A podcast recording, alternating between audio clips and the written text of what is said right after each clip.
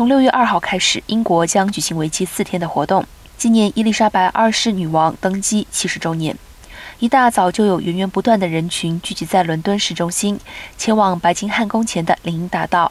现年九十六岁的女王今天将公开露面两次。白金禧庆祝活动将依照往例，由伦敦市中心的皇家阅兵仪式揭开序幕。女王将首次从白金汉宫露台，接受一千五百名士兵的敬礼致意。接下来，女王将在露台上观赏空军空中分裂式表演。